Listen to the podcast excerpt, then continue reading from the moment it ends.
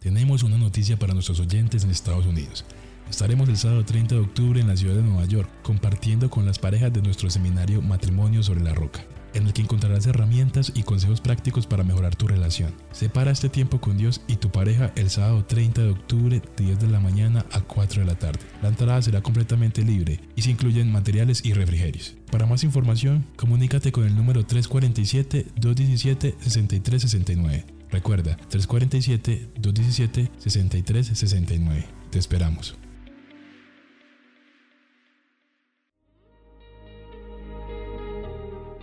El maná era diario.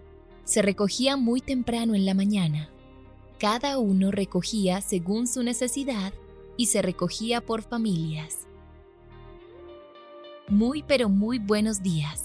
Bienvenidos a este tiempo devocional donde nos levantamos a buscar a Dios, su presencia y su palabra en la vida de cada uno de nosotros.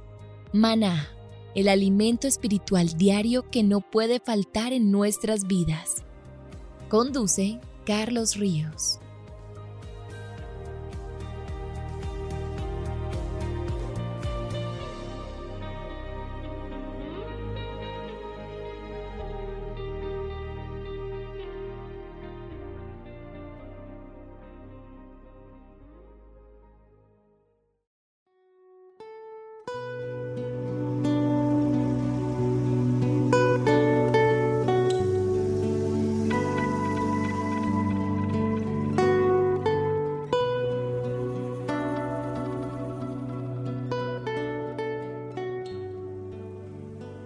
Tu agenda devocional maná.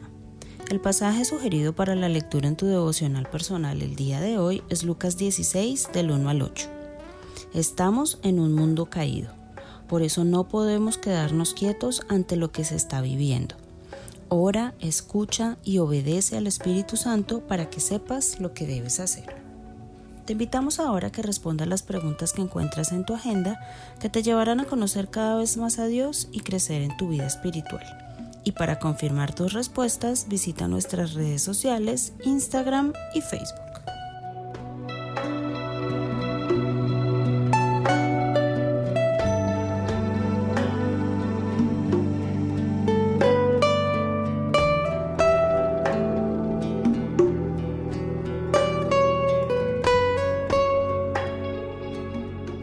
Muy pero muy buenos días queridos oyentes, bienvenidos a este tiempo devocional donde nos levantamos a buscar a Dios, su presencia y su palabra en la vida de cada uno de nosotros. Bienvenidos a este espacio llamado Maná, fuente de bendición y salud espiritual para todos aquellos que se acercan.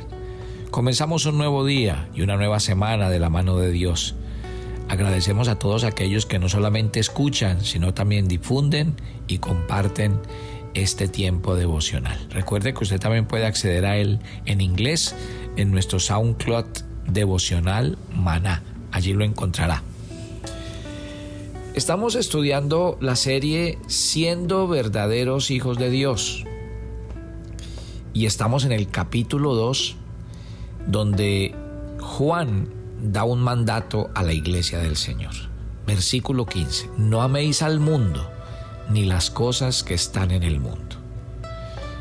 Es obvio entender que cuando Juan nos habla del mundo, eh, en un contexto comparativo, eh, se puede entender sus varios significados. En este versículo está claro que Juan no se está refiriendo al mundo físico o al orden creado. El apóstol no habría mandado a sus lectores que aborrecieran algo a lo que Dios dio eh, originalmente. En el capítulo 1, verso 31, declaró la Biblia que era en gran manera bueno. Las bellezas físicas de la naturaleza, todas reflejan la gloria de Dios. Todas exigen alabanza a nuestro Dios. Me encanta cuando el Salmo 19 dice que los cielos cuentan la gloria de Dios y el firmamento anuncia la obra de sus manos. Que un día emite palabra a otro día y una, una noche a otra declara sabiduría que no hay lenguaje ni palabras, ni es oída su voz. Por toda la tierra salió su voz y hasta el extremo del mundo sus palabras. En ellas puso tabernáculo para el sol y éste como esposo que sale de su tálamo se alegra cual gigante para recorrer el camino. De un extremo de los cielos es su salida y su curso hasta el término de ellos y no hay nada que se pueda esconder de su calor. Entonces, diríamos que Juan no está mandando a aborrecer al mundo físico que Dios creó. Tampoco está mandando a los cristianos a que aborrezcan el mundo de los seres humanos. Acuérdese que Dios ama a las personas que hay en el mundo y envió a su Hijo para que fuera propiciación por los pecados de todos ellos. ¿A qué se refiere Juan? Al mundo y sus cosas. Juan advirtió a sus lectores que no amaran ese sistema universal, invisible y espiritual lleno de maldad.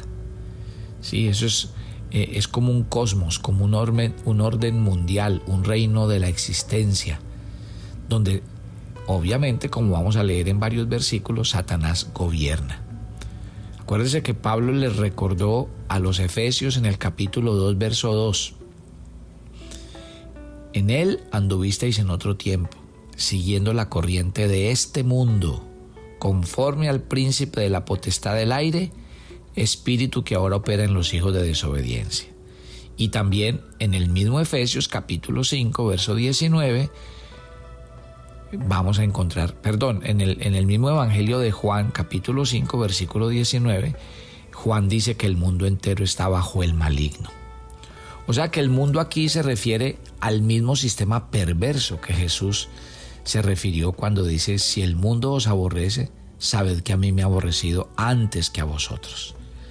Así que eh, eso es lo que vamos a estudiar esta mañana. De acuerdo con, con esto, mire que el apóstol Pablo ve correctamente al mundo envuelto en una guerra espiritual. Segunda de Corintios capítulo 10 versos 3 al 5 dice, pues aunque andamos en la carne, no militamos según la carne, porque las armas de nuestra milicia no son carnales, sino poderosas en Dios para la destrucción de fortalezas, derribando argumentos y toda altivez que se levanta contra el conocimiento de Dios y llevando cautivo todo pensamiento a la obediencia a Cristo. Todos esos argumentos que habla este versículo cuando dice derribando todo argumento significa toda ideología o todo sistema de creencia que obviamente se involucran y son los que dañan el corazón de las personas. Hay religiones, hay filosofías, hay teorías políticas de género que lo que van haciendo precisamente es eso, creando dogmas entre las personas y dividiéndolas. Y hace que todas estas cosas se levanten contra los principios y el conocimiento de Dios. Por eso Juan le escribe a los creyentes para decirles, oiga, ustedes tienen que confrontar y destruir esas mentiras espirituales y los falsos argumentos del mundo con la verdad. Usted no, usted no nota, yo sigo insistiendo que en el contexto de la profecía bíblica, usted no ve que cada día salen más cosas y cosas tal vez muy bien sustentadas, argumentadas. ¿Y qué hacen? Engañan al mundo. Esas cosas al cristiano que no esté bien parado y que no conozca la Biblia, realmente lo engañan. ¿Cuáles serían entonces las razones por las que la Biblia dice que los cristianos no debemos amar al mundo? Mire que estamos leyendo primera de Juan 2 del 15 al 17. Ya la orden eh, Juan la dio, no améis al mundo. Y luego dice, más adelante en el mismo versículo 15, en la segunda parte, si alguno ama al mundo, el amor del Padre no está en él, porque todo lo que hay en el mundo, o sea, los deseos de la carne, los deseos de los ojos y la vanagloria de la vida, no proviene del Padre, sino del mundo. Y el mundo pasa y sus deseos, pero el que hace la voluntad de Dios permanece para siempre. O sea que cuando hablamos de las cosas que, que se oponen entre sí, la Biblia llama a los cristianos a, a tener una postura clara, clara. A ver, si alguno ama al mundo, el amor del Padre no está en él. O sea, los creyentes no pueden amar al mundo, puesto que nosotros hemos sido perdonados. Y nosotros hoy tenemos la palabra de Dios que habita en nuestros corazones. Según la Biblia, nosotros hemos vencido al maligno y tenemos ahora una nueva relación con el Padre. O sea, si alguno ama al mundo, demuestra que el amor del Padre no está, no está en él. ¿Se acuerdan cuando hablamos la semana pasada de alguien que, que Pablo dijo que se había apartado de él, un hombre llamado Demas, y que decía que se apartaba porque había amado más el mundo? Y esos desertores espirituales, les decía yo la semana pasada, precisamente nos dan a entender que uno definitivamente tiene que o amar a Dios, o si uno termina haciendo otras cosas, uno termina realmente eh, negando su fe, apartándose de ella, distrayéndose de sus verdaderas prioridades. Entonces, ¿por qué el mandato bíblico? ¿Sí? El mandato bíblico de no amar el mundo es debido a lo que nosotros somos. Somos hijos de Dios, no somos hijos del mundo, no somos hijos de la carne. Entonces, si somos hijos de Dios, ese es un mandato que Dios nos da a nosotros. Otra razón, eh, mire que en el mismo versículo 16 dice, porque todo lo que hay en el mundo, y va a describir, y ojo con estas tres descripciones porque para mí son las que mejor definen el sistema de lo que la Biblia llama el mundo y los llama lo que hay en el mundo, que son los deseos de la carne, los deseos de los ojos y la vanagloria de la vida. ¿Sí? Aquí aparecen tres descripciones calificativas que categorizan al pecado, porque realmente si uno se pone a mirar, el pecado es la realidad dominante en el mundo. Y este, en el inicio de este versículo, vale la pena porque nos permite entender a qué se refiere la Biblia cuando habla acerca del pecado. Mire, Dice, dice que el pecado en la Biblia es como una enfermedad terminal o como una condición respecto de lo cual los pecadores no pueden hacer nada en sus propias fuerzas. Dice el Señor, todos se desviaron, todos se corrompieron, no hay quien haga lo bueno, no hay ni siquiera uno. ¿Sí? Y debido a que la gente es pecadora, obviamente el mal subyuga a toda la humanidad entera. De tal modo que los cristianos tienen que cuidarse de estas cosas. Dice la escritura claramente, cuando describe estas tres cosas, estas actitudes y acciones, mire, el mundo seduce a los pecadores a realizar acciones y a tener pensamientos contrarios a la voluntad de Dios. Y lo hace como a través de los deseos de los ojos. ¿Y qué es lo que hacen los deseos de los ojos? Es lo que me permite codiciar, mirar esas cosas que me apartan de Dios y me apartan de su palabra. ¿Sí ven? Entonces, es demasiado importante entenderlo. Aquí vamos a colocar algunos ejemplos. Por ejemplo, la esposa de Lot. Ella utilizó mal sus ojos y como resultado, mire dónde terminó. Acán Acán se apoderó de los bienes prohibidos que Dios les había permitido tomar. ¿Pero por qué dice? Porque dice que él vio y codició. El gran ejemplo de este caso es el rey David, que desde su azotea vio a Betsabé bañándose y más tarde cometió adulterio con ella y de ahí para allá un poco de pecados más. Entonces, la Biblia dice, los deseos de los ojos es todo aquello que pone el mundo ¿Para qué? Para que codiciemos, anhelemos. Mire a veces, a veces por qué nosotros terminamos trabajando más de la cuenta. O por qué terminamos metidos en cosas que no son. Porque es como si el diablo fuera un graduado en, marketing, que nos pone a ver cosas para que las anhelemos, las deseemos. Y mire hoy lo que ha hecho la televisión, el cine, todos los, los medios están diseñados con la mejor publicidad del mundo. ¿Y qué hacen? crearle a uno deseos que realmente no son cosas necesarias, pero nos ponen a codiciar, nos ponen a avaricios, a, llenarnos de avaricia y sobre todo a pasar por encima los principios de la palabra de Dios. ¿Sí está claro? Entonces, ojo, ahí habla de los deseos de los ojos. Otro aspecto importante es hablar acerca de los deseos de la carne. Y cuando hablamos de los deseos de la carne, estamos diciendo que el pecado gobierna sobre nuestras vidas.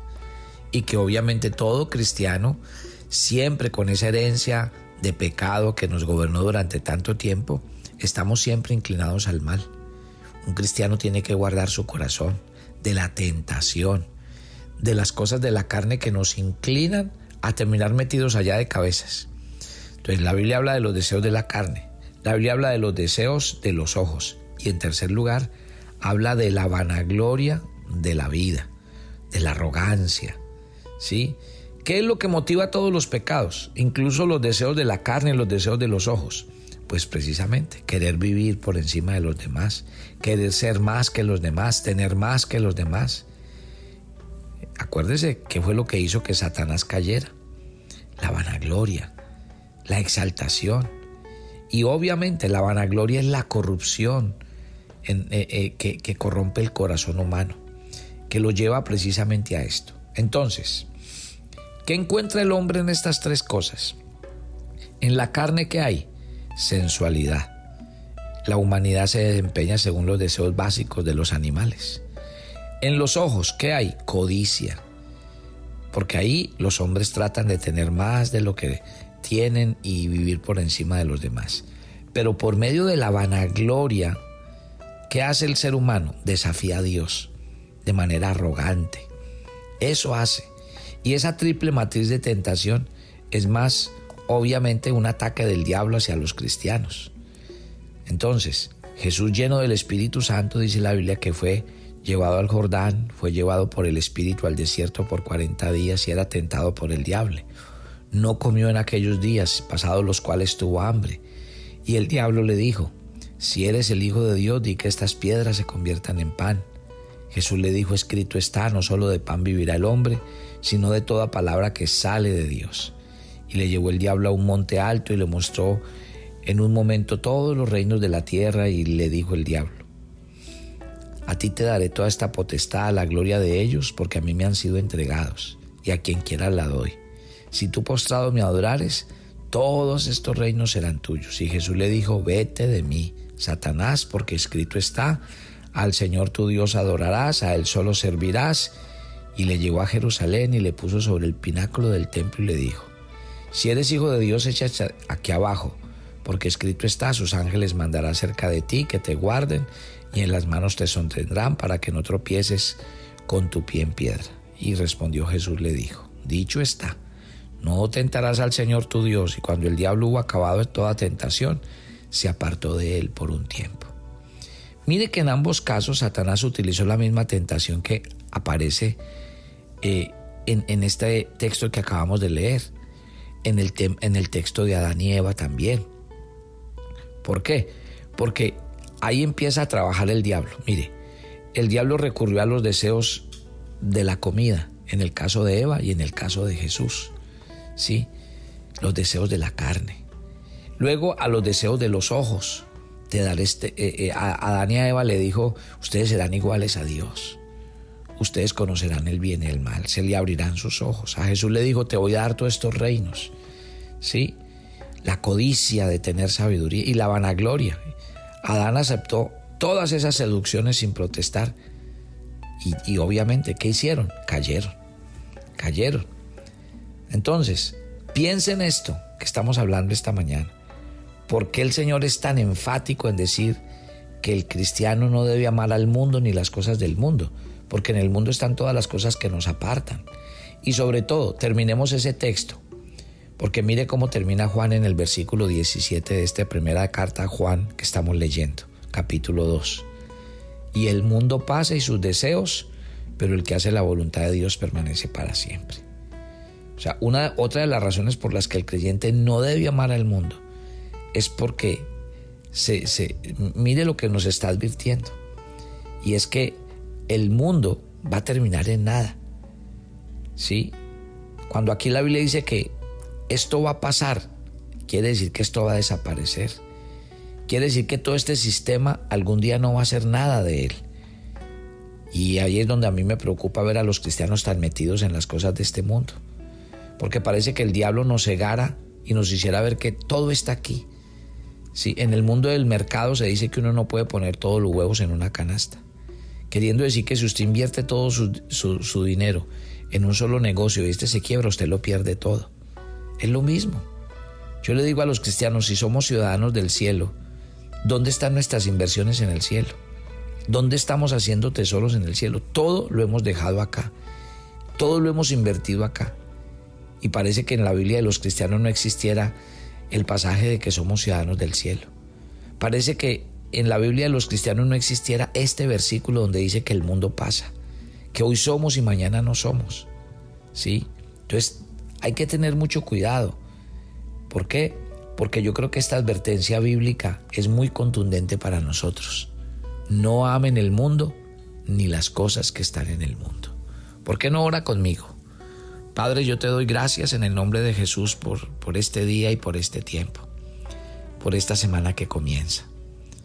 Padre, yo, yo quiero que hoy, en esta serie de siendo verdaderos hijos de Dios, tú realmente nos hagas reconocer nuestra, nuestra fragilidad y nuestra necesidad de que realmente el mundo en el que vivimos, sí, está lleno de atractivos, está lleno de cosas codiciosas que nos ponen a comprar, a anhelar, a tener. Pero se nos ha olvidado que de esto no va a quedar piedra sobre piedra. Yo quiero que mientras usted ore esta mañana, usted entienda que lo que vale en la vida es lo que se hace hacia la eternidad. Y ese concepto de la eternidad en el mundo se pierde. En el mundo nos lo hacen olvidar, porque el mundo nos hace vivir para el día de hoy, para aparentar, para tener poder, para ser más y mejor y superior a los demás. Y entonces nos pone elementos como el dinero, como el lujo, como el poder. Y obviamente, nosotros somos humanos y como humanos nos dejamos descrestar. Y entonces todo todo se queda aquí. Mire a los seres humanos comprando mansiones, les colocan sus nombres y las personas hacen acciones y hacen grandes seguros. La Biblia dice que nos morimos y vamos al olvido. La Biblia dice que nos morimos y se perdió toda oportunidad para nosotros. La vida es muy corta, demasiado corta, por lo cual hay que vivirla con sabiduría, con equilibrio pero sobre todo con un gran sentido de destino y eternidad. Mientras usted ora esta mañana, piense, ¿para qué trabaja usted? ¿Hacia dónde tiene usted su mirada? La mirada de un hijo de Dios debe estar puesta en los tesoros en el cielo y en que realmente cuando lleguemos a la casa de Dios vamos a llegar a nuestra verdadera casa. En la tierra estamos de paso somos ciudadanos, peregrinos, extranjeros. Así que que Dios esta mañana hable a nuestros corazones y nos permita entender esta orden contundente de la Biblia. No amen al mundo ni las cosas que están en el mundo. Cuidado con los deseos de la carne, con los deseos de los ojos y con la vanagloria de la vida. Cuidado que el mundo pasa y sus deseos. En cambio, el que hace la voluntad de Dios permanece para siempre. Dios les bendiga y les guarde, su presencia les acompañe y siempre esté con ustedes. En el nombre de Jesús, amén y amén. Muy bien, querida familia. Así que muy atentos pues con este tema y muy atentos a la familia Maná, a toda la gente de la Florida que ya llegó la semana donde vamos a estar con ellos y a compartir con ustedes. Jueves, viernes, sábado, domingo, cuatro eventos seguidos y usted va a llegar desde el lugar más cercano, desde el lugar que le quede más cómodo llegar con su familia, porque vamos a tener un gran encuentro. Y recuerden que el 30 vamos a hacer un evento de matrimonios en Nueva York para toda la gente en Estados Unidos, todo un día, talleres, eh, conferencias, charlas acerca del matrimonio que van a cambiar su relación. Vale la pena. Si usted necesita más información, nos llama, nos escribe y le vamos a dar todos los datos que usted requiera. Yo los espero mañana. Bendiciones para todos.